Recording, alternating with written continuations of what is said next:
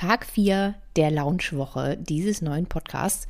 Und ich freue mich sehr, heute mit euch über das Thema zu sprechen. Kann man Körper und Psyche voneinander trennen? Gerade bei uns in der, nennen wir es mal, westlichen Medizin machen wir das ja so gerne. Aber geht das überhaupt? Oder hängen die zwei 24-7 zusammen und es gibt gar keine rein psychischen und rein körperlichen Erkrankungen? Das finden wir jetzt raus.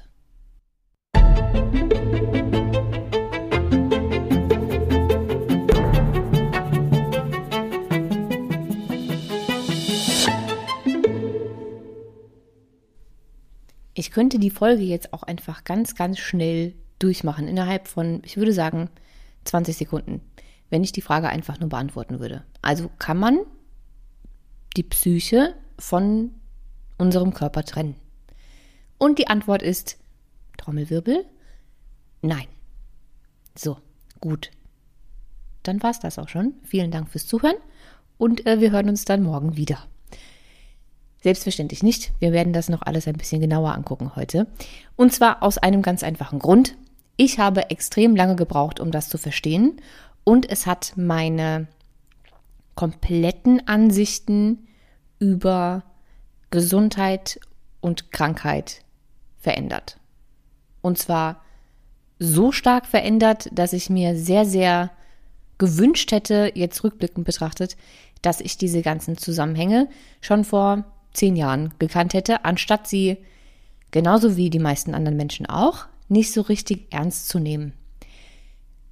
Es ist eine sehr hilfreiche Sache, wenn man diese ganzen Zusammenhänge kennt, um eigenverantwortlich mit seiner Gesundheit umgehen zu können und vor allen Dingen auch präventiv handeln zu können. So, und genau deswegen gucken wir uns das heute ganz, ganz, ganz, ganz genau an, beziehungsweise so genau, wie es eben in einer Podcast-Folge geht. Ich habe tatsächlich jetzt schon bestimmt sieben Versuche gehabt, diese Podcast-Folge aufzunehmen. Und wenn ich das ganz, ganz, ganz, ganz, ganz genau machen wollen würde, dann wäre ich so ungefähr bei dreieinhalb Stunden, was nicht so richtig funktioniert. Deswegen ähm, werde ich das runterbrechen auf das, was man als Grundwissen benötigt, um das alles zu verstehen und nicht auf die einzelnen äh, Details eingehen und 35 Studien präsentieren und so weiter und so fort. Das teile ich mir dann, glaube ich, nochmal auf verschiedene andere Folgen auf, wo wir dann auch nochmal ganz genau auf Dinge eingehen, wie die Wissenschaft der Psychoneuroimmunologie, der Psychoneuroendokrinologie oder auch der Epigenetik und so weiter und so weiter und so weiter. Ich glaube, heute würde ich es ganz gerne dabei belassen, einfach nur zu erklären, wie unsere Psyche und unser Gehirn den kompletten Tag mit unserem Körper und jedem einzelnen Organ, jeder Zelle und jeder Faser unseres Körpers kommunizieren und umgekehrt genauso. Also es ist keine Einbahnstraße, die kommunizieren alle miteinander den ganzen Tag. Und wie das genau funktioniert. So. Zu Beginn möchte ich aber einmal noch ganz kurz vorab was sagen. Und zwar, ich finde es mittlerweile tatsächlich ganz grausam, dass wir mit unserer, nennen wir es mal, westlichen Medizin, ähm, im Gegenteil zu beispielsweise der traditionell chinesischen Medizin oder auch ähm, Ayurveda, sehr, sehr stark trennen zwischen physischen und psychischen Erkrankungen. Demnach auch sehr stark trennen, was die Diagnostik dieser beiden Dinge betrifft. Und auch der Behandlung dieser ganzen Sachen betrifft. Das ist schon mal Punkt Nummer eins. Punkt Nummer zwei ist dann auch noch, dass wir hier äh, wahrscheinlich in allen möglichen Ländern, aber in Deutschland fällt es mir ganz, ganz äh, besonders auf, dass wir alles, was mit der Psyche zu tun hat, sehr stigmatisiert haben. Also, dass jeder, der irgendwie psychisch erkrankt ist, sich dafür schämt dass psychische Erkrankungen oder Dinge wie Depression, Burnout und Angststörungen oder sowas unheimlich ähm, belächelt werden teilweise, dass sie als schwach bezeichnet werden. Die Menschen, die sowas haben, sind schwach. Und dass wir eher damit leben können, wenn wir uns ein Bein brechen, der Blinddarm durchbricht, wir, weiß ich nicht, drei Darmspiegelungen gemacht bekommen oder sonst irgendwas, als zu erzählen, dass wir, weiß ich nicht, einen Burnout haben oder sowas. Also es ist ähm, sehr absurd in unserer Welt, wie ich finde. und in unserem Gesundheitssystem, Schrägstrich Krankheitssystem, weil meiner persönlichen Meinung nach ist das jetzt nicht so das Gesundheitssystem, was wir hier in Deutschland haben. Aber gut, andere Thematik. Ähm, das heißt, wir, wir, wir trennen das sehr, sehr, sehr strikt. Das heißt, wir haben zum Beispiel Krankheiten, die wir ganz, ganz klassisch zu physischen Erkrankungen zählen würden. Also sowas wie, nennen wir jetzt mal ein paar Sachen, die in Deutschland sehr häufig vorkommen, sowas wie Schilddrüsen, Unter- oder Überfunktion, äh, Diabetes, äh, Bluthochdruck, Migräne, Herz-Kreislauf-Erkrankungen, alle möglichen Formen von Autoimmunerkrankungen bis hin zu Schlaganfällen und Krebs. Das sind alles zumindest erstmal von außen betrachtet körperliche Erkrankungen. Dann haben wir die ganzen psychischen Erkrankungen, also die wir als psychische Erkrankungen wahrnehmen. Das sind dann solche Dinge wie Depressionen, Angststörungen, ähm, Essstörungen, Burnout und so weiter und so weiter. So. Kann man aber jetzt das eine tatsächlich von dem anderen trennen? Oder sind bei allen psychischen Erkrankungen vielleicht auch so ein paar körperlich biochemische Sachen mit dabei und bei allen vermeintlich physischen Erkrankungen auch irgendwelche psychischen Anteile dabei, die krank machen? Und ich glaube, diese Antwort kann sich jeder, der diese Folge gerade hört, am Ende gerne selbst geben. Meiner persönlichen Meinung nach gibt es keine rein psychischen und auch keine rein physischen Erkrankungen, weil das alles immer miteinander zusammenhängt.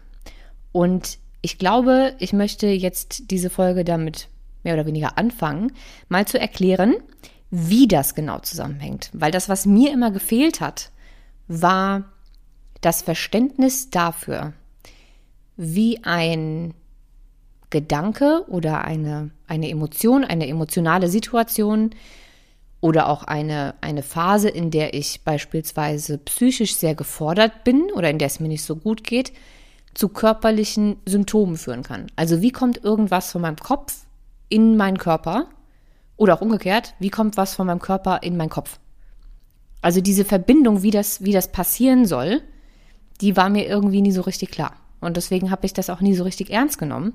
Und genau deswegen gehen wir darauf heute ganz genau ein, damit du das alles verstehst und dann hoffentlich ab heute auch alles richtig ernst nehmen kannst, um auch dann mit diesem ganzen neuen Wissen mehr und eigenständig und eigenverantwortlich für deine Gesundheit tun zu können und auch vor allen Dingen präventiv für deine Gesundheit tun zu können.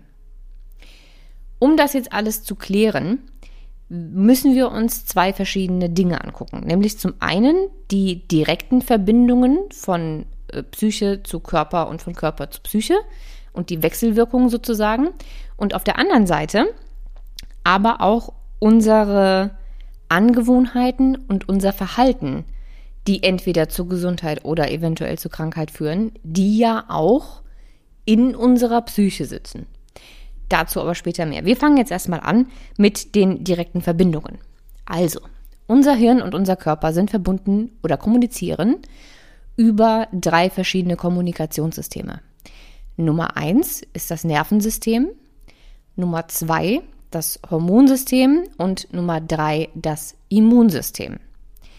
Diese drei verschiedenen Systeme arbeiten auch nochmal miteinander und kommunizieren auch nochmal untereinander.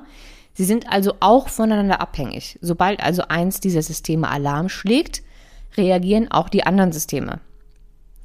Es ist also eine dauerhafte Kommunikation. Ich glaube, wir fangen mal an mit dem Nervensystem. Das ist für mich das beeindruckendste und spannendste überhaupt. Und ich werde versuchen, das auf das Gröbste und Wichtigste runterzubrechen, weil allein zum Nervensystem könnte ich jetzt bestimmt zehn Folgen aufnehmen. Aber das führt jetzt zu nichts, weil das geht alles zu tief in die Materie. Also, eine Grundinformation ist schon mal, dass unser Gehirn ja prinzipiell alles steuert. Also jeden Vorgang in unserem Körper. Alles. Angefangen bei der Atmung, Herzschlag, Verdauung. Jedes Organ wird gesteuert. Augenblinzeln, ähm, unsere Bewegungen werden durchs Gehirn gesteuert. Auch alles, was Sinnesorgane betrifft, also alles, was wir an Reizen wahrnehmen, wird vom Gehirn verarbeitet. Wir könnten also weder riechen noch sehen, wenn unser Gehirn nicht richtig funktionieren würde, zumindest die Bereiche, die dafür verantwortlich sind, weil tatsächlich sehen wir gar nicht mit den Augen, sondern mit unserem Gehirn. Auch dazu könnte ich jetzt bestimmt zehn Minuten erklären, wie das eigentlich wirklich funktioniert mit dem Sehen, weil das ist super spannend, hat aber jetzt nichts in dieser Folge zu suchen, weil sonst werde ich wieder komplett in eine andere Richtung gebracht. Also, was du dir bis hierhin merken solltest, ist, das Gehirn steuert alles. In unserem Gehirn finden also nicht nur Gedanken und Emotionen statt, sondern die Steuerung unseres gesamten Seins und auch unserer gesamten Gesundheit. So weit, so gut. Das Hirn macht das übers Nervensystem. Das heißt also, unser Körper und unser Gehirn sind nahtlos miteinander verbunden über unser Nervensystem. Du kannst dir das vorstellen wie ein riesengroßes Spinnennetz, das im Hirn anfängt und unseren ganzen Körper, sowohl außen als auch innen, in jeder Faser unseres Körpers, in jedem Organ, auf jedem Zentimeter, komplett einmal ähm, ummantelt, würde ich sagen. So hat das Gehirn also die Chance, mit jedem Millimeter unseres Körpers zu kommunizieren und auch im Umkehrschluss von unserem Körper, also von sowohl außen, also von der Haut beispielsweise, als auch, wie gesagt, durch äußere Stimuli und die Sinnesorgane, aber auch von innen, also von unserem, von unseren einzelnen Organen, Signale zu empfangen. Und das Nervensystem kommuniziert über zwei Wege. Zum einen über Neurotransmitter und zum anderen über sozusagen elektrische Signale. Das heißt, wir haben ein bisschen Elektrizität ähm, in unserem Körper und diese Kommunikation geht schneller, als du blinzeln kannst. So.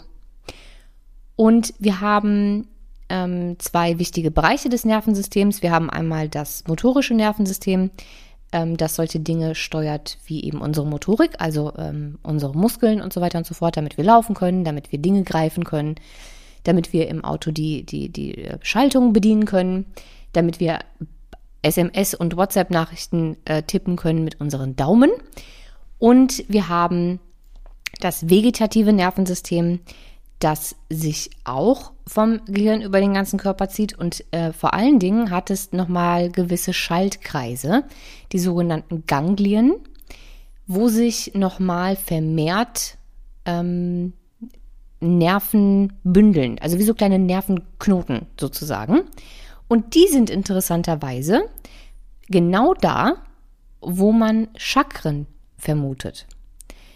Eventuell gehörst du ja zu den Menschen, die wie ich früher sagen, also Chakren und so ein Kram ist mir irgendwie alles zu spirituell und abgedreht. Ich kann dir sagen, ist es nicht, weil Chakren, also die einen nennt Chakren, ähm, die anderen nennt es Energiezentren. Dr. Joe Dispenza beispielsweise nennt das Energiezentren. Und im Nervensystem nennt man das Ganglien. So, also da, wo diese Nervenknoten sind, wo wir also extrem vielen Nervensystemen haben, sind Ganglien. Und über dieses Nervensystem ähm, kommunizieren, oder dieses Nervensystem besteht aus, ich würde mal sagen, sowas wie Yin und Yang. Also nochmal zwei untergeordnete Systeme des vegetativen Nervensystems. Wir haben einmal das sympathische Nervensystem, also den Sympathikus, und einmal den Parasympathikus. Und dieses vegetative Nervensystem mit diesen zwei verschiedenen Bereichen, also Yin und Yang, Sympathikus und Parasympathikus, ist das, was jetzt gleich sehr, sehr wichtig wird. Der Sympathikus ist sozusagen unser Alarmzustand, Notfall, Stressmodus. Das springt immer dann an, wenn unser Körper in irgendeiner Art und Weise Bedrohung oder Stress empfindet. Das nennt man auch den Fight, Flight or Freeze-Effekt hat man bestimmt schon mal gehört, also kämpfen, flüchten oder totstellen. Und dieses System sorgt sozusagen dafür, dass eine ganze Kaskade von Dingen passiert, wenn wir in Bedrohung sind. Das muss jetzt nicht heißen, Bedrohung im Sinne von, ich werde mit einem Messer bedroht oder irgendein losgelaufener, tollwütiger Hund rennt mir hinterher, sondern es reichen auch solche Dinge wie Streit mit dem Freund oder der Freundin, Stress auf der Arbeit, Deadlines, Horrorfilme, was auch immer.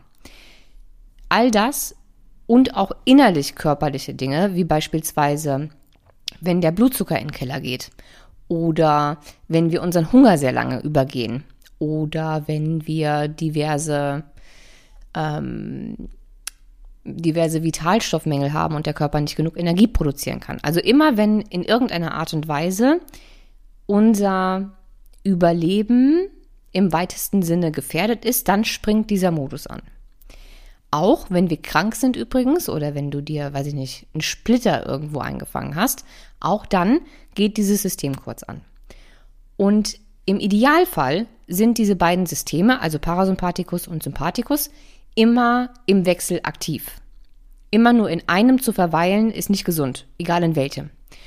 Und diese Stressreaktion ist eine unfassbar großartige Erfindung der Natur und allein dafür sollte man seinen eigenen Körper schon jeden Tag feiern, weil uns diese Reaktion sozusagen am Leben hält und das Überleben sichert. Denn wenn wir jetzt tatsächlich vor einem tollwütigen Hund wegrennen müssten, dann ist dieses System dafür verantwortlich, Erstens, das Immunsystem zu aktivieren. Das heißt, es wird im Körper sozusagen eine Entzündung produziert, damit das Immunsystem mit seiner ganzen Armee stramm steht, für den Fall, dass der Hund uns doch bekommt und uns beißt und wir dann ähm, Killerzellen brauchen. Das heißt, es wird immer eine Entzündung provoziert, also eine Entzündungssituation im Blut.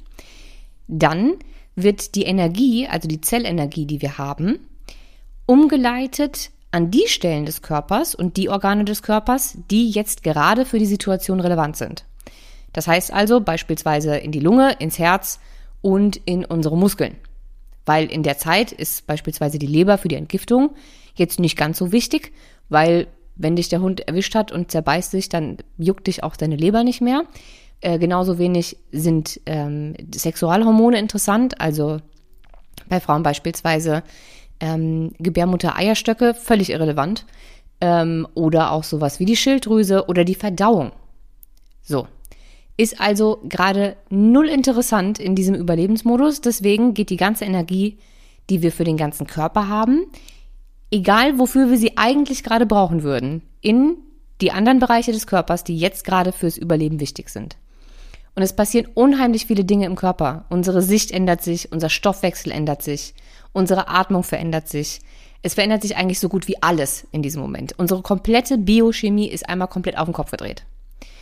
Und was dann passiert, ist nicht nur, dass das Nervensystem reagiert, sondern das Nervensystem, wie ja vorhin schon gesagt, kommuniziert auch mit Hormonsystem und Immunsystem. Deswegen hatte ich ja gesagt, auch das Immunsystem wird aktiviert und auch das Hormonsystem wird aktiviert, denn wir schütten vermehrt Cortisol und Adrenalin aus, also unsere Stresshormone. Wenn das jetzt also ein kurzzeitiger Effekt ist, weil du rennst jetzt fünf Minuten vor dem Hund weg und dann äh, bist du über den Zaun gesprungen, der Hund kommt nicht hinterher, dann wird jetzt der Parasympathikus aktiviert, der sowohl die Entzündung wieder runterfährt und alles wieder ein bisschen normalisiert, du atmest wieder normal, du kommst wieder zur Ruhe. Soweit, so gut. Wie an diesem einzelnen Beispiel jetzt schon klar sein dürfte, kommuniziert das Gehirn also über unser Nervensystem mit unserem gesamten Körper. Alles in unserem Körper verändert sich und auch Immunsystem und Hormonsystem werden aktiviert. Das hat jetzt natürlich auch nochmal zur Folge, dass wenn dieser Stress bleibt, also wir haben keinen Hund, vor dem wir wegrennen, sondern wir haben ähm, eine dauerhaft unglückliche Beziehung oder wir haben Dinge wie, weiß ich nicht, ewig Streit mit unseren Eltern oder wir finden unseren Job ähm, ganz, ganz grausam und quälen uns da jeden Tag hin oder wir sind zu vielen Stressoren ähm, von außen ausgesetzt. Oder, oder, oder, oder, dann bleibt diese Stressreaktion dauerhaft erhalten, was auch wiederum bedeutet, dass erstens unser Sympathikus daueraktiv ist. Und das nennt man dann Sympathikotonie, was wiederum bedeutet, dass auch unser Immunsystem darunter leidet und auch unser Hormonsystem, weil ja dauerhaft zu viel Cortisol ausgeschüttet wird. Dass das am Ende des Tages fürs gesamte Hormonsystem, für unsere Energieverarbeitung, für unser Immunsystem und, wenn man das jetzt mal unterm Strich sieht, für unsere gesamte Gesundheit jetzt nicht die allerbeste Idee ist, Sollte, glaube ich, allen klar sein. So, gleiches gilt fürs Hormon- und Immunsystem. Das heißt, wir haben immer alle drei beteiligt. Es geht nicht das eine ohne das andere. Es hängen immer alle drei mit im Spiel. Und jetzt versteht mich bitte nicht falsch. Ich möchte damit nicht sagen, dass Stress prinzipiell ungesund ist.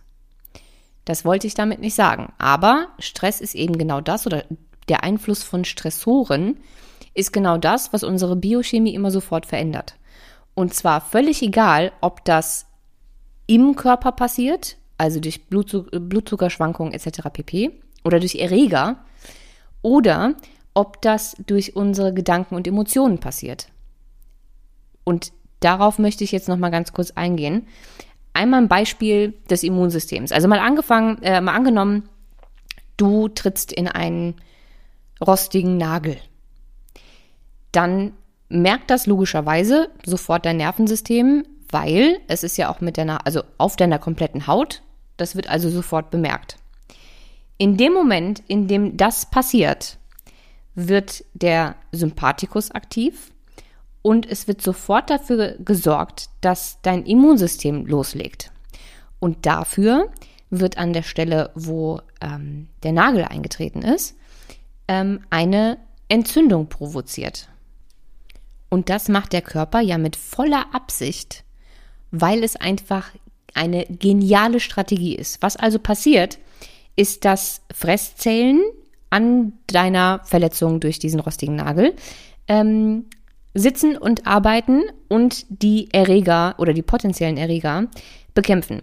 Damit die aber nicht alleine kämpfen müssen, wollen die Verstärkung holen und das machen sie, indem sie Botenstoffe losschicken. Und diese Botenstoffe sind proinflammatorische Zytokine, also ein Kommando des Immunsystems sozusagen, übers Blut durch Proteine. Jetzt passiert aber nicht nur das, denn übers Blut und auch übers Nervensystem, aber erstmal übers Blut gelangen diese Proteine ins Gehirn. Sie durchbrechen also die Blut-Hirn-Schranke, kommen ins Gehirn und da wiederum sorgen sie dafür, dass der Hypothalamus aktiv wird, der dann dafür sorgt, dass beispielsweise deine Temperatur ansteigt, um die Erreger besser abtöten zu können. Das passiert natürlich nicht nur bei einem äh, rostigen Nagel, sondern prinzipiell erstmal bei jeder Art Erreger. Also egal, ob du dir jetzt einen Infekt eingefangen hast, einen viralen, bakteriellen, völlig egal. Das ist was, das ist das, was dein Immunsystem dann anfängt zu machen. Und es wird eben auch die ganze Energie durch die Aktivierung des äh, Sympathikus dahin gelenkt, wo sie gerade gebraucht wird. Auch das ist erstmal eine Stressreaktion, aber eine ja sehr gewollte Stressreaktion, weil der Körper ja gerade was hat, wogegen er aktiv kämpfen muss. So, und jetzt kommen wir nochmal äh, genau an dem Beispiel mit dem Nagel oder auch mit Krankheit im Allgemeinen. Also wenn du jetzt irgendeinen Infekt hast und dein Immunsystem aktiv ist, jetzt kommen wir zu dem Teil, wo dein Körper auch deine Psyche beeinflusst oder zu einem Teil davon, um auch mal ein entgegengesetztes Beispiel zu haben. Wenn du krank bist und dein Immunsystem ist sehr aktiv, dann gibt es was, was man Krankheitsgefühl nennt. Also wir sind ja mal angenommen, wir haben irgendwie eine, eine Grippe oder sowas, dann sind wir ja jetzt nicht sonderlich sozial unterwegs. Ne? Also du würdest jetzt nicht irgendwie irgendwelche Freunde zu dir nach Hause einladen, eine Party schmeißen, arbeiten gehen, trainieren gehen oder sonst irgendwas, sondern dir ist natürlich durch dieses Krankheitsgefühl und Müdigkeit und Erschöpfung und Schmerzen und so weiter und so fort, ist dir ja eher nach Rückzug. Das passiert, weil diese Zytokine, was für ein schönes Wort, diese Zytokine, von denen ich gesprochen habe, also diese Eiweiße, Proteine, die da durchs Blut verschickt werden, gewisse Regionen in deinem Gehirn aktivieren. Nämlich erstmal zwei sehr wichtige. Die erste Hirnregion ist dafür verantwortlich, dass du liegen bleibst, dich schonst deine Energie nur für Dinge einsetzt, die du wirklich haben möchtest, also die du jetzt brauchst, um diese Erreger und diese Krankheit zu bekämpfen, dann wird dafür gesorgt, dass du mit Personen, mit denen du ein sehr enges Vertrauensverhältnis hast, also bei Kindern beispielsweise die Mama oder auch der Ehepartner, die beste Freundin, der beste Freund, wie auch immer, also deine sozusagen Vertrauensperson, dass du mit der in dieser Zeit ein sehr inniges Verhältnis hast, weil du dich pflegen lassen musst. Gleichzeitig wird eine Hirnregion aktiv, die dafür sorgt, dass du mit allen anderen Personen, die dir nicht so nahestehen wie diese direkten Bezugspersonen, dass du die von dir fernhältst. Und das fand ich einen unheimlich interessanten Fakt, weil dein Gehirn versucht ja, wie am Anfang schon gesagt, ständig dich irgendwie am Leben zu halten.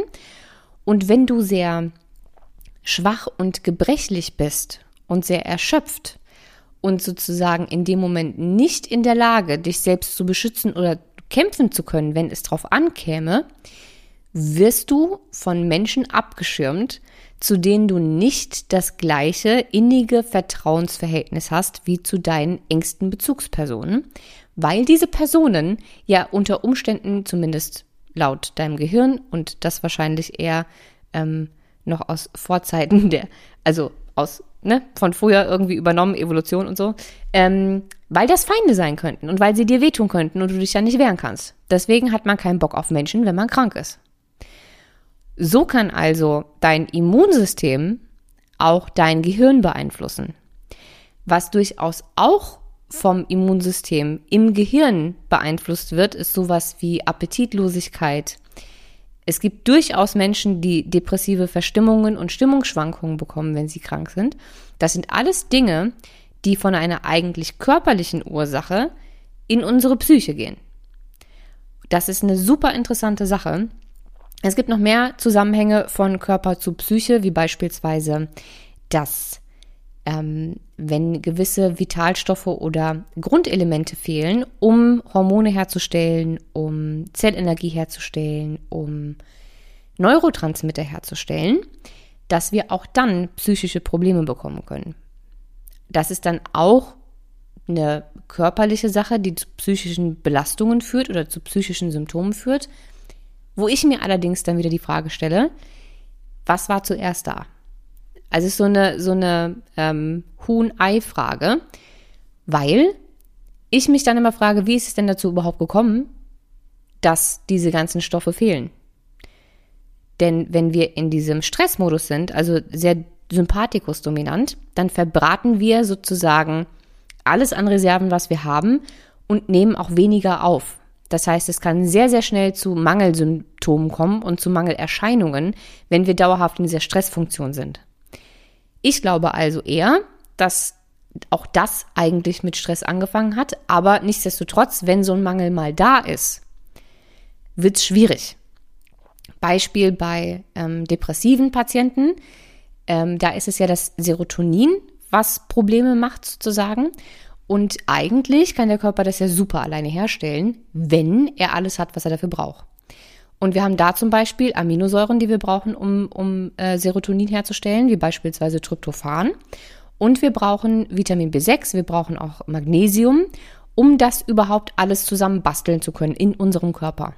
Wenn das also nicht der Fall ist, gibt es auch automatisch zu wenig Serotonin.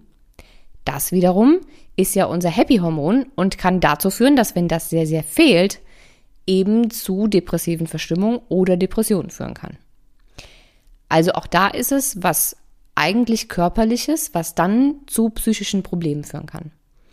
Ein weiteres super interessantes Beispiel, ähm, wie körperliche Ursachen, und auch da muss man sich fragen, woher die eigentlich körperliche Ursache kam, anderes Thema, aber ähm, wie körperliche Ursachen zu psychischen Symptomen führen können. Es gibt sowas Schönes, das nennt sich Röhmheld-Syndrom. Und das ist sozusagen eine Form eines unfassbar intensiven Blähbauchs. Das kann man sowohl als Frau auch als, äh, als auch als Mann bekommen und ist sehr, eine sehr, sehr unangenehme Sache. Das äh, ganze Spielchen hatte ich nämlich auch schon. Und dieses Röhmheld-Syndrom führt dazu nicht nur, dass du einen unfassbaren Schwangerschaftsbauch bekommst, der sehr spannend und unheimlich wehtut, sondern je nachdem, wo die ganzen Gase und die ganze Luft genau in deinem Darm ist, führt das auch dazu, dass gewisse andere Dinge aktiviert werden, nämlich beispielsweise dein Nervensystem. Das wiederum führt dazu, dass dieses Röhmheld-Syndrom, obwohl es eigentlich nur eine Verdauungsproblematik ist, oder eine, eine, ja doch eine Verdauungsproblematik und einen Blähbauch. Du kannst von diesem Röhmheld-Syndrom Panikattacken bekommen Du kannst äh, Depressionen davon bekommen. Du kannst ähm, das Gefühl haben, einen Herzinfarkt zu bekommen. Du bekommst Luftnot etc. pp. Das alles führt ja dazu, dass du deinem Gehirn ständig suggerierst, okay, scheiße, ich nippel gleich ab. Das wiederum führt dazu, dass dein Alarmknöpfchen gedrückt wird, der Sympathikus wieder angeht und dann die ganze andere Kaskade dieser ganzen Sachen, die ich vorhin schon erzählt habe, auch wieder von vorne losgeht. Das heißt, ein einfacher Blähbauch kann durchaus auch zu psychischen Symptomen führen. Es gibt Menschen, die gehen wegen diesem Röhmheld-Syndrom immer wieder in die Notaufnahme, weil sie eine Panikattacke nach der anderen haben und wirklich glauben, sie sterben gleich. Jetzt kann man natürlich sagen, eine Panikattacke ist was rein psychisches, aber ohne dieses Röhmheld-Syndrom und dadurch, dass dieses Röhmheld-Syndrom unser Nervensystem so aktiviert hat, wäre die Panikattacke ja gar nicht da. Die ist ja gar nicht psychisch entstanden, sondern durch die Aktivierung des Nervensystems. Und zwar physisch. Das heißt also, es gibt niemals nur das eine oder das andere. Bei jeder einzelnen Erkrankung, die mir bekannt ist und die nicht zu den, ich glaube, drei Prozent die es tatsächlich genetisch von Geburt an gibt, gibt es keine Krankheitsentstehung, ohne dass beide Faktoren eine Rolle spielen und dass Stress mit die größte Ursache ist. Denn wie ich ja gerade jetzt die letzten äh, 31 Minuten erklärt habe, führt Stress immer dazu, dass das Nervensystem überansprucht wird und wir sehr sympathikoton werden. Zweitens zu einer dauerhaften hormonellen Verschiebung. Drittens zu einem dauerhaft gestörten Immunsystem und viertens zu einer dauerhaften Entzündung. Das wiederum alles kann dazu führen, dass wir sowas Nettes bekommen, das nennt sich Silent Inflammation. Auch das ist mittlerweile ein bekanntes Phänomen, dass Menschen mit Entzündungs Reaktionen oder mit Entzündungen im Blut sozusagen, also blutnachweisbaren Entzündungen durch die Weltgeschichte laufen, ohne zu wissen, was eigentlich entzündet ist. Das liegt daran, dass man auch nicht weiß, wo die Entzündung herkommt oder was da genau entzündet ist. Und die meisten, selbst wenn so eine, die Entzündungswerte so hoch sind, wird bei den meisten Ärzten gar nicht weiter danach geguckt, wo die herkommen könnte, sondern sie wird nur irgendwie ausfindig gemacht.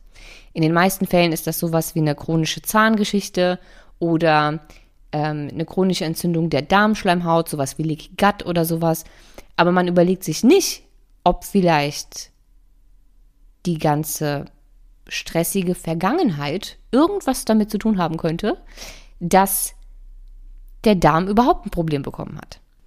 Und das zählt übrigens nicht nur für den Darm, sondern für alle entzündlichen Krankheiten, auch für Menschen mit dauerhaften Schmerzen etc. pp.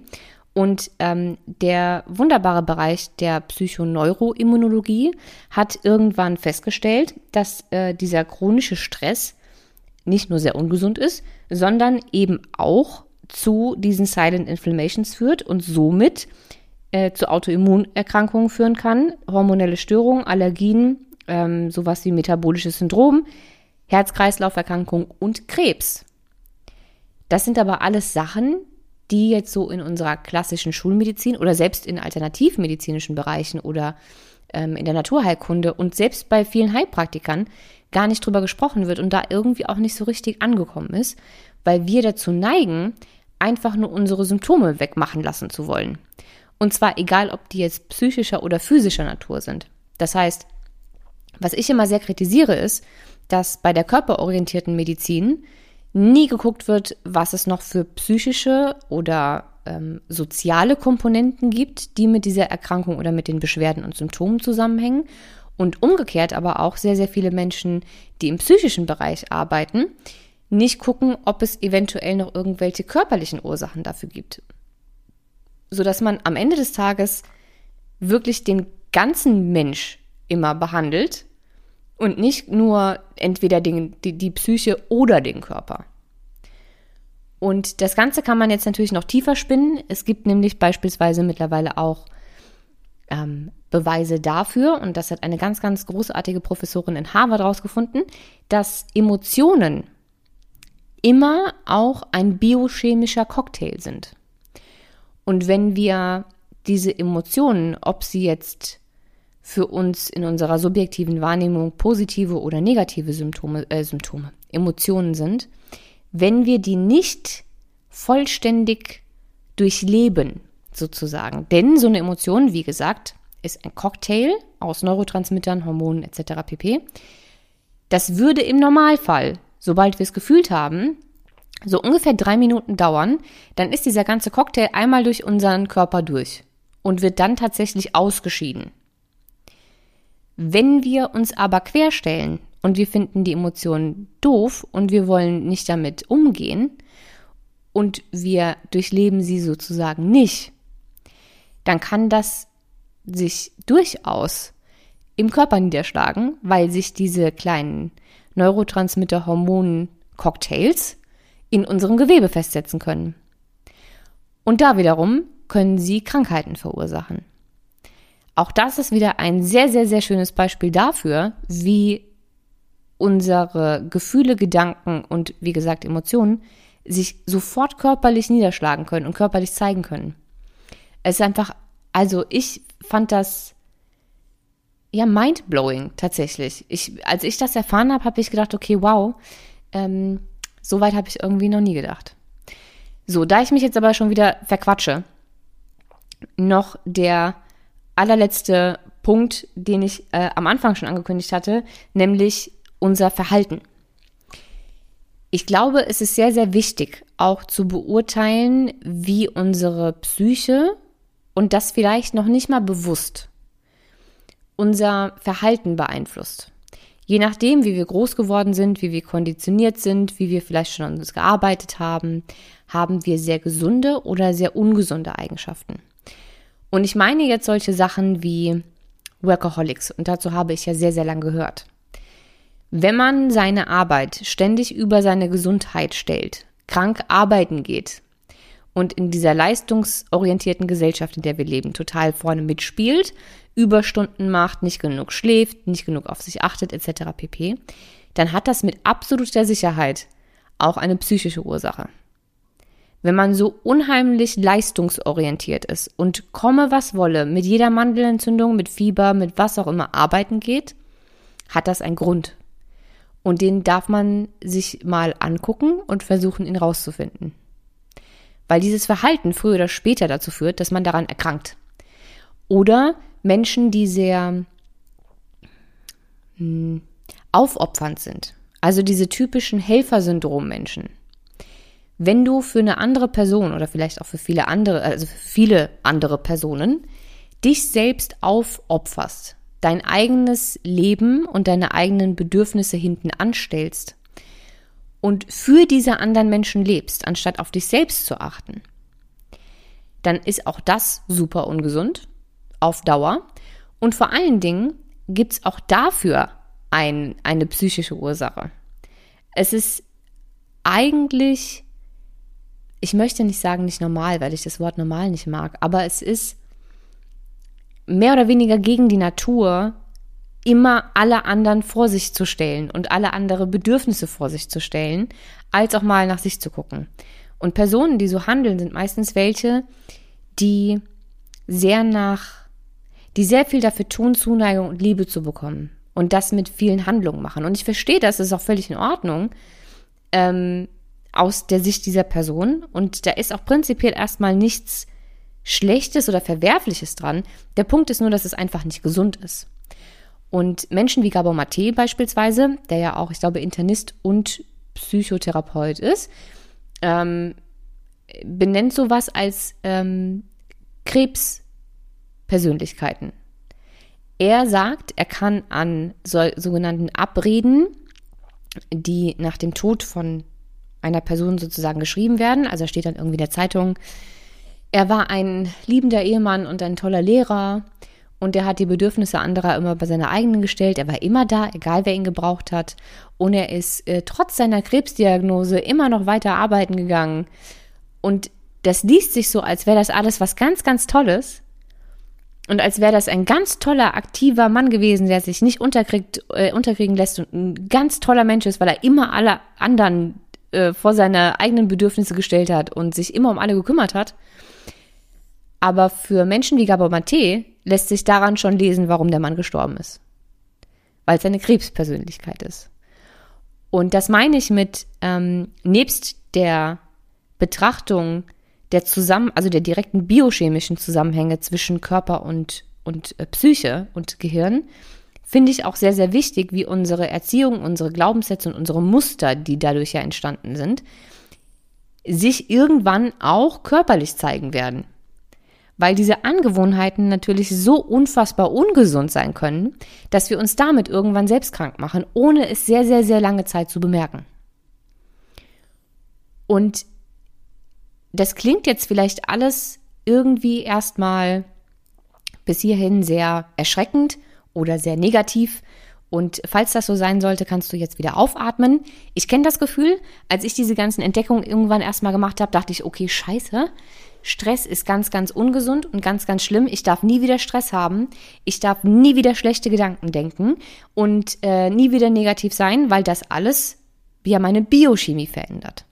Wie ich ja vorhin gesagt hatte, diese, diesen Sympathikus kann man auch aktivieren, indem man einen Horrorfilm guckt oder einfach den ganzen Tag schlechte Laune und schlechte Gedanken hat oder indem man sich Horrorszenarien ausmalt, weil das Gehirn einfach nicht unterscheiden kann zwischen ich habe gerade eine Gefahr direkt vor mir und ich habe sie nur ausgedacht. Das heißt also, ich habe eine lange, lange Zeit damit zu kämpfen gehabt, dass ich diese ganzen neuen äh, Erkenntnisse unheimlich gruselig fand, statt sie gut zu finden. Und was aber die andere Seite dieser Medaille ist, und das ist das Positive an dieser ganzen Sache, wir können das ja alles verändern. Das heißt also, wenn meine Theorie stimmt und das, was die Psychoneuroimmunologie sagt, oder auch die Psychosomatik, also dass so gut wie alles auch mit Stress zusammenhängt und alles Mögliche ein Stressor sein kann, dann können wir aber auch selbst daran arbeiten, erstens diese Stressoren irgendwie ähm, abzuschalten nacheinander, zumindest die, die wir in der Hand haben. Wir müssen ja nicht mal alles sofort lösen, aber zumindest einiges. Und wir haben vor allen Dingen ja die Kraft, gerade wenn es Dinge sind, die in irgendeiner Art und Weise mit unserer Psyche, unseren Emotionen zu tun haben, dass wir das aufarbeiten können. Weil wenn wir wissen, dass Menschen, die sehr glücklich sind und die beispielsweise ähm, auf die Frage, ob sie ihr Leben wenn Sie jetzt einen Reset-Button drücken könnten, ob Sie Ihr Leben noch exakt so führen würden, nochmal, wie Sie es bis heute gelebt haben, ja sagen, dass das die gesündesten und ältesten Menschen sind, dann können wir doch genau an diesen Themen arbeiten. Und das ist, glaube ich, das, worauf man sich hier fokussieren sollte. Es gibt so viele unfassbar interessante Dinge, wie beispielsweise, dass ähm, Menschen, die regelmäßig in die Kirche gehen, 27 Prozent, also eine 27 Prozent höhere Lebenswahrscheinlichkeit haben. 27 Prozent. Das ist unfassbar. Auf der anderen Seite weiß man beispielsweise oder hat man eine Studie durchgeführt mit ähm, älteren Menschen, die ihren Lebenspartner pflegen mussten aufgrund von Alzheimer. Und da hat man beispielsweise festgestellt, dass diese Menschen aufgrund dieser dauerhaften Belastung vierfach höhere Stressparameter hatten als die Gruppe, die normal gealtert ist. Und mit Stressparameter meine ich sowohl die Stresshormone als auch diese ähm, Entzündungsreaktion im Körper, die kann man ja messen. Und sie hatten eine um 20 Jahre verringerte Lebenserwartung. Das ist unfassbar. Dann gibt es aber auch so tolle Studien, wie beispielsweise eine, die mit Diabetikern durchgeführt wurde. Und da hat man äh, Diabetiker sozusagen äh, stundenlang vor den Fernseher gesetzt und die durften nur Comedy-Sendungen gucken. Und das hat sich auf deren Blutzuckerspiegel positiv ausgewirkt. Dann gibt es auch solche tollen Studien wie beispielsweise, die wurde, glaube ich, mit äh, ganz, ganz vielen Rentnern, ich weiß jetzt nicht, wie alt die genau waren, ähm, Rentnern durchgeführt. Und da wollte man gucken, wie sich deren gesamte körperliche Situation verändert, wenn die so tun, als wären sie jünger. Das heißt, man hat sich die Arbeit gemacht, die tatsächlich in ein Haus zu bringen und deren Zimmer so einzurichten mit ähm, Dingen und Deko, die es früher gab, also als diese Männer noch junge, fitte Männer waren, und hat die da leben lassen eine Zeit lang. Und tatsächlich konnten die danach besser laufen, mehr Gewichte heben, sie konnten sich freier bewegen, ganz, ganz viele Symptome waren weg und sie hatten ein unheimlich krass reduziertes biologisches Alter. Also, was ich damit sagen möchte ist, das Mindset, die Einstellung zum Leben und unsere Einstellung zu unserer Vergangenheit und sehr, sehr viele mentale, psychische und emotionale Faktoren können unheimlich viel für unsere Gesundheit tun. Und ich glaube, das ist was, wo wir selbst die Macht haben.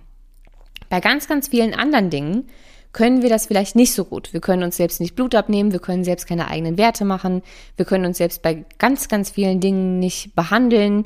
Ähm, ich kenne ganz, ganz viele Menschen, die gerne alle möglichen Vitalstoffe nehmen würden, aber sich nicht trauen, sich selbst einen Vitalstoffplan zu schreiben, weil man ja auch nicht so richtig weiß, welche Mängel hat man, welche nicht.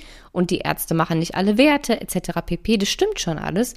Aber wenn wir doch wissen, dass so viel Kraft in diesem völlig ignorierten und vergessenen Bereich liegt, dann können wir doch daran als allererstes arbeiten. Und was wäre denn, wenn alles, was wir die uns die ganze Zeit nicht angeguckt haben, die wichtigsten Faktoren dafür sind, dass wir gesund werden. Es gibt zum Beispiel eine ganz, ganz interessante Sache, und zwar die Blue Zones, also blaue Zonen. Das sind ein paar Fleckchen auf der Welt, wo Menschen unfassbar alt werden und vor allen Dingen super gesund alt werden. Und da gibt es so viele Wissenschaftler, die seit Jahren damit beschäftigt sind, rauszufinden, warum die Menschen, die da leben, so alt werden und so fit sind im Alter. Also diese, diese Menschen, die da wohnen, werden auch dauerhaft beobachtet. Es werden auch Gehirntrainings mit denen gemacht und Gehirntests, um zu gucken, wie gut können sie noch äh, malen, wie gut sind ihre kognitiven Fähigkeiten, wie gut können sie rechnen. Also werden so IQ-Tests gemacht. Und diese Menschen sind für ihr Alter viel, viel, viel fitter, auch mental fitter als Menschen in anderen Regionen der Welt. Und da hat man sich gefragt, warum? Und dann hat man alle möglichen Sachen ausprobiert. Man hat überlegt, ob das was mit dem Essen zu tun hat. Und auch da sieht man wieder, dass all das, was wir hier behaupten mit unserer Ernährung, gerade ich glaube jetzt die letzten Jahre waren ja Proteine der Hit, war ja schon alles mögliche andere, Keto und Paleo und hast du nicht gesehen und äh, vegan und alles mögliche andere. Und ich glaube, seit ein paar Jahren ist diese hohe Eiweißkost ähm, ja unheimlich im Trend weil ja, okay, unser Körper braucht Eiweiße für alles Mögliche, sehe ich ein, aber die Menschen, die dort leben, in diesen verschiedenen Bereichen, die so unheimlich gesund und fit alt werden, essen gar nicht viel Eiweiß. Und man sagt uns auch seit Jahren, wir sollen nicht so viele Kohlenhydrate essen. Ja, du. Also die Menschen, die da leben, zum Beispiel die in, den, in der italienischen blauen Zone, die essen den ganzen Tag Kohlenhydrate. Das heißt also, ja, sie sind vielleicht weniger Stressoren ausgesetzt, weil weniger Umweltgifte, die Lebensmittel sind natürlich und werden nicht gespritzt und so weiter und so fort. Aber ähm, essen tun sie unheimlich viel, sowohl tierische Produkte, also Käse und so ein Kram, als auch Kohlenhydrate. Sie essen gar nicht so viel Eiweiß, weil sie gar nicht so viel Fleisch und Fisch essen. Und ähm, das geht eigentlich gegen alles, was wir über unsere Ernährung jetzt so erzählt bekommen die ganze Zeit. Was ich persönlich glaube, ist das, und das beobachtet man bei allen diesen Blue Zones, dass diese Menschen unheimlich entschleunigt leben. Das sind alles Bereiche, in denen Menschen einen unheimlichen familiären Zusammenhalt haben, in denen die, Menschen, äh, die zwischenmenschlichen Beziehungen unheimlich gut sind, wo die Nachbarn sich noch umeinander küm kümmern und jeder jeden kennt, also wo einfach sehr, sehr viel Herzlichkeit und Liebe herrscht. Und die Leute sind nicht so verbissen auf ihre Karriere und ihre Arbeit wie wir hier, und die sind einfach happy. Die sind einfach verdammt happy, diese Menschen da. Und sehr entschleunigt. Und sie wohnen teilweise am Meer und kriegen Sonne ab. Und es ist so ein bisschen Dolce Vita. Man macht mal eine sehr lange Mittagspause und dann trinkt man mal ein Gläschen Wein und kommst du heute nicht, kommst du morgen. Das gibt's hier nicht. Und ich glaube, das hat gar nicht so viel mit der Ernährung zu tun. Mit Sicherheit auch, wie gesagt, die Tatsache, dass das äh, alles sehr unverarbeitet ist, was sie da essen. Aber wie viele Kohlenhydrate und wie viel Eiweiß und wie viel Fette ist, glaube ich, gar nicht so wichtig, sondern eher wie der Körper das verarbeiten kann. Und unter Stress, und jetzt sind wir wieder bei der Sympathikotonie, verdaut der Körper einfach nicht gut. Und er nimmt auch die ganzen Nährstoffe nicht auf. Das heißt, du kannst so viele grüne Smoothies in dich reinballern, wie du möchtest den ganzen Tag. Aber wenn dein Körper unter Stress steht, wird dann nicht viel bei rauskommen, weil du das einfach alles nicht wirklich gut verdauen kannst und auch die ganzen äh, Vitamine und Mineralstoffe nicht aufnimmst. Das heißt also, es ist unheimlich wichtig, dass man sich all diese verschiedenen Bereiche anguckt. Und ich glaube, ich habe jetzt deutlich genug klar gemacht, dass man Körper und Psyche nicht voneinander trennen kann. Und zwar nicht eine Sekunde.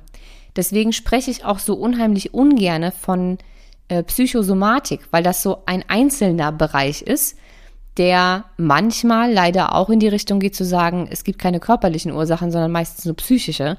Das finde ich exakt genauso schlimm wie andersrum, weil man muss eben den ganzen Mensch betrachten. Das heißt, das, was ich mir wünschen würde, wäre in der Zukunft einfach menschliche Medizin. Und dass jeder Arzt einfach die ganze Sache ein bisschen ganzheitlicher sieht, dass es vielleicht kleine ähm, Grüppchen gibt von Ärzten, die gemeinsam einen Patienten behandeln, sodass alle verschiedenen Bereiche abgedeckt werden können. Aber das ist vielleicht alles Zukunftsmusik.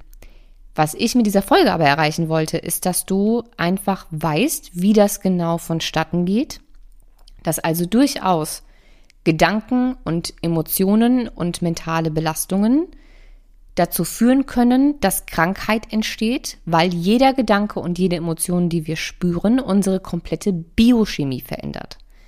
Dass Stress unsere Biochemie verändert und dass dauerhafte Stressoren, also eine dauerhafte Stresssituation im Körper dazu führt, dass nicht nur der Sympathikus dauerhaft aktiv ist, sondern eben auch damit unser Immunsystem geschädigt wird, dass damit unser Hormonsystem durcheinander kommt und dass damit auch unser Nervensystem sich nicht mehr richtig regulieren kann. Ich glaube, das waren so die wichtigsten Punkte dieser Folge und das war jetzt auch die Vorarbeit für die morgige Folge, weil morgen wird es darum gehen, wie meiner persönlichen Meinung nach, anhand dieser Dinge, die ich heute erklärt habe, Krankheit entsteht und wie Gesundheit entsteht und wie wir selbst diese ganze Sache in die Hand nehmen können, wie wir also unsere Stressoren finden können und wie wir an diesen arbeiten können. Und das Ganze werde ich dir in einem sehr speziellen Modell erklären, um das so anschaulich zu machen, dass du das nie wieder vergisst und hoffentlich jeden Tag einfach auf dem Schirm hast. Das wäre jetzt so mein persönliches Ziel. Ähm, was ich jetzt noch äh, für dich habe, ist ein Arbeitsblatt, das du dir runterladen kannst. Und da habe ich ein paar Symptome draufgeschrieben, die du dir sehr gerne schon mal anhaken kannst, die dafür sprechen können, dass du eventuell gestresst bist. Weil viele Menschen sagen ja immer, ja, ich habe nicht, hab nicht so viel Stress oder ich merke nicht, wenn ich Stress habe. Und ähm, ich war ganz vorne mit dabei bei den Menschen, die das so gesagt haben, weil ich auch einfach die Symptome, die ich durch den Stress bekommen habe, gar nicht so richtig wahrgenommen habe. So ein bisschen schlechter Schlaf, kein Problem. Ach, halb so wild. Morgens nicht aus dem Bett kommen. Ach, gar kein Problem. Bisschen Kopfschmerzen hier, Infektanfälligkeit da. Also, es gibt eine ganze Latte an ähm, Symptomen, die dafür sprechen, dass dein Stress eventuell eine, ein, ein Limit erreicht hat, ab dem dein Körper dir schon mit Symptomen versucht zu sagen, dass das jetzt nicht unbedingt das Gelbe vom Ei ist. Ähm, sehr wahrscheinlich noch in einer sehr, sehr ungefährlichen Sache, aber es ist sehr hilfreich, schon die ersten Signale zu erkennen, um einfach bewusster mit dem Thema umzugehen. Das findest du in den Show Notes und kannst dir das jetzt auch in Vorbereitung auf morgen schon mal runterladen, damit du weißt, wie gestresst du gerade bist. Ich bin jetzt bewusst heute mal noch nicht auf die Tatsache eingegangen, was diese aktuelle Pandemiesituation eventuell in diesem Kontext bedeutet. Dazu in einer anderen Folge mehr. Und was ich mir leider auch noch ersparen musste, weil ich zeitlich jetzt einfach nicht mehr dazu gekommen bin, sind so tolle Sachen wie Placebo und Nocebo, was ähm, für mich ja teilweise der Inbegriff von der Verbindung von, von Körper und Psyche ist. Äh, unheimlich beeindruckende Sachen. Aber auch dazu könnte ich eine komplette Folge aufnehmen und eventuell auch mit dem einen oder anderen Interviewpartner. Deswegen habe ich das jetzt auch erstmal sein lassen. Das werden wir also in Zukunft trotzdem noch angehen. Ich hoffe, dass das für dich jetzt so einigermaßen verständlich war du dir jetzt das Arbeitsblatt runterlädst und wir uns dann morgen wiedersehen, wenn wir auf die Suche nach deinen Stressoren gehen und gucken, wie voll dein Akku noch ist. So. Also, wir hören uns morgen wieder. Schön, dass du dabei warst und du darfst mir wie immer selbstverständlich sehr, sehr gerne eine Bewertung schreiben, ein paar Sternchen geben oder mir auch Feedback auf Instagram geben. Bis morgen!